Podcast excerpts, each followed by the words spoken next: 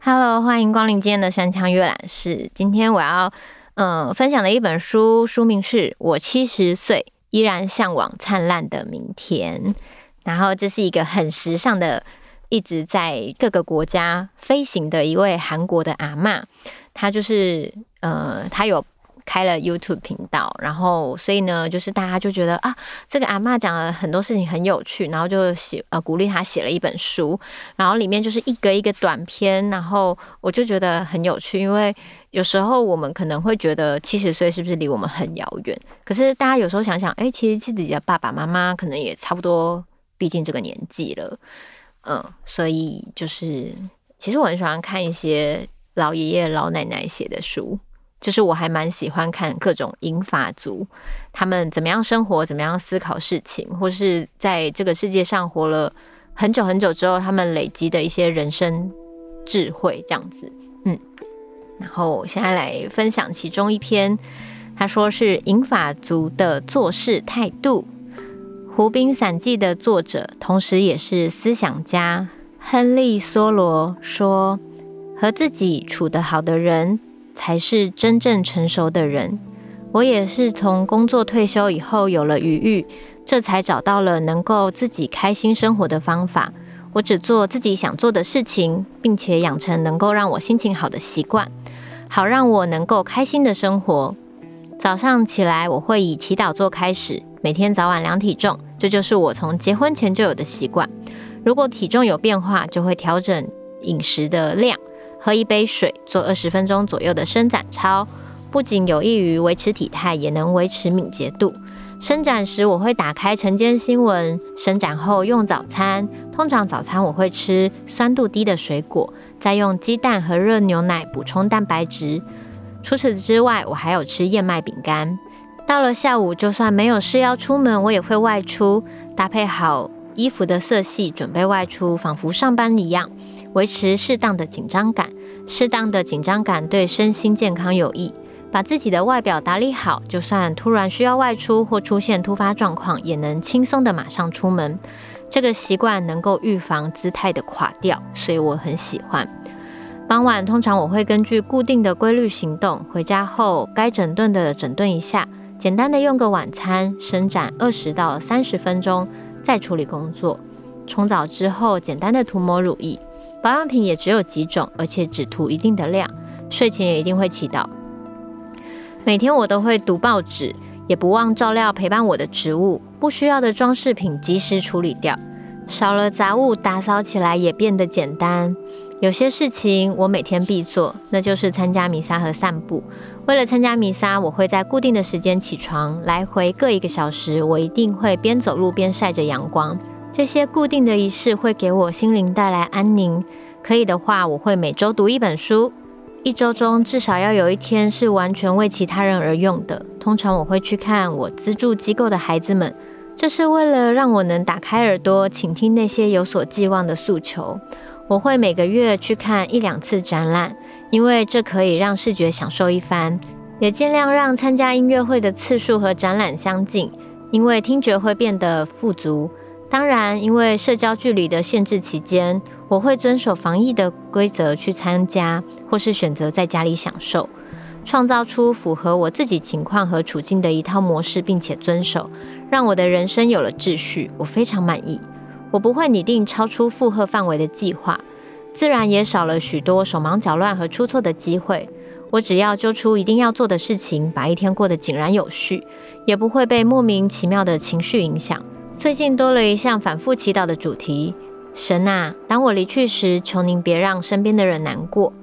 我的银发日常工作态度就这么大功告成。说到底，老年最重要的基础就是照顾好自己的健康，因为我希望可以维持我的尊严，别害身边的人受累。直到我最后一口气都是能够做出贡献的，直到今天也在维持日常中稳定的系统和节奏，好让身心和谐平衡。固定的仪式就像身体的骨架，骨骼健壮，日常生活就不会崩塌。当然，让人心情好的习惯也会创造让人心情好的人生。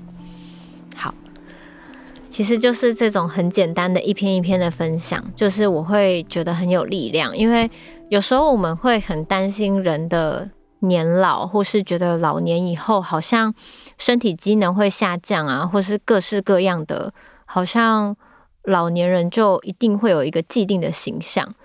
可是，呃，我近期就是出国去到京都，然后我看到，呃，因为日本其实进入一个老龄化社会嘛，然后我在京都看到非常多老人，然后我去吃一个早午餐，那间早午餐的店里面，不知道为什么刚好都是老人，然后很多老人都是，呃，一个人来吃早午餐。他们就是好像是每天的仪式一样，然后我甚至看到那种驼背驼得很弯的老太太，她就是一个人吃完就是自己自己收盘子，然后我就想到，其实呃，就是他这里面说的嘛，就是一个人可以独自呃生活才是一个成熟的大人的样子，但是我觉得很多时候，像我们台湾会。很希望就是长辈旁边一定要有孙子啊、儿子、女儿陪伴，仿佛一个你看到一个老人单独去用餐或是什么，你会觉得哎呀，是不是有点可怜？他怎么一个人用餐或什么的？可是我在日本，我到处去吃早午餐的时候，我去到的很多咖啡店，大部分都很多人就是一个一个老人，他就很从容的在翻他的报纸，在看他的书，然后可能我们进去，我们反而是少数的年轻人。然后我就觉得，哎，对，我之前好像去北海道工作的时候也是，就是可能我在很多，因为他们真的是人口外移，然后像很多北海道的地方，他们的便利商店的店员其实都是银发族哦，他们都不是年轻人，但是大家身体的活动状况跟就是一些每个人享受生活节奏的步调，都是有按照他们这个年纪可以做到的事情，然后就是去适应的，不会。有时候我们会对老年人会有一种印象，就是好像就是好像活动不 OK，很迟缓，很容易受伤或者什么，反而去过度的去一直强化这样的想象，就会觉得老年了以后好像什么事都做不成。可是其实看这本书的书名，就是他直接写说：“我七十岁，但是依然是。”依然向往灿烂的明天，我就会觉得，对啊，为什么我们会对年龄上或是一些年老的状态会有一些既定的印象？七十岁还是可以过得很神采奕奕，或是用自己比较缓慢的步调去生活。所以，嗯、有时候我们会很担心年龄增长，能做的事情越来越少，或是觉得自己年老以后可能很多事情做不到。但其实，这个这个年龄可以开始做的事情。例如说，你可能在工作上的繁忙比较不繁忙了，你可能退休了，你多出了更多自己的时间。那你希望你自己的生活长什么样子呢？即使你的身体已经比年轻的时候可能稍微有一些事情做不到了，但是你还能做到什么呢？所以我每次在看到就是大家对于年老生活的焦虑，或是觉得年老的人是不是怎么样怎么样，什么都不行做的时候，我就会。其实会觉得，其实我们从年轻的时候本来就是要为我们的每一天就是准备，就是你每一天自己的生活要长什么样子，是你自己可以决定的。然后我看完这本书以后，我其实获得了非常多力量，因为，嗯，不管哪一个国家，我相信我们就是每一个人都是要面面临就是人口老化问题，因为现在出生率的确的确比以前就是下降了非常多，但是。老年的生活，如果说我们就是放弃自己的老年生活，一样一样可以精彩的过活的话，大家对老化的想象永远都是消极的。可是其实，嗯，每个年龄都有每个年龄的灿烂跟活力。希望大家可以不要害怕衰老，也不要害怕我们终将面对的问题。嗯，然后推荐这种银发族的书给大家看。我从以前就很爱看，所以我就发现，哎、我的生活节奏好像跟这个七十岁奶奶差不多，就是会去看个展览啊，然后欣赏一些音乐啊，就是各种想要让自己的生活就是有一个固定的小小的仪式感这样子。所以我就觉得，嗯，我好喜欢他的生活节奏，就是缓缓慢慢的，然后做自己能做到的事情，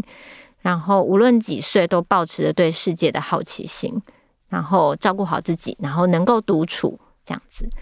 那就推荐这本书给大家，希望大家可以在每个年龄的时候都绽放出属于你那个年龄最适合你自己的节奏和灿烂的明天。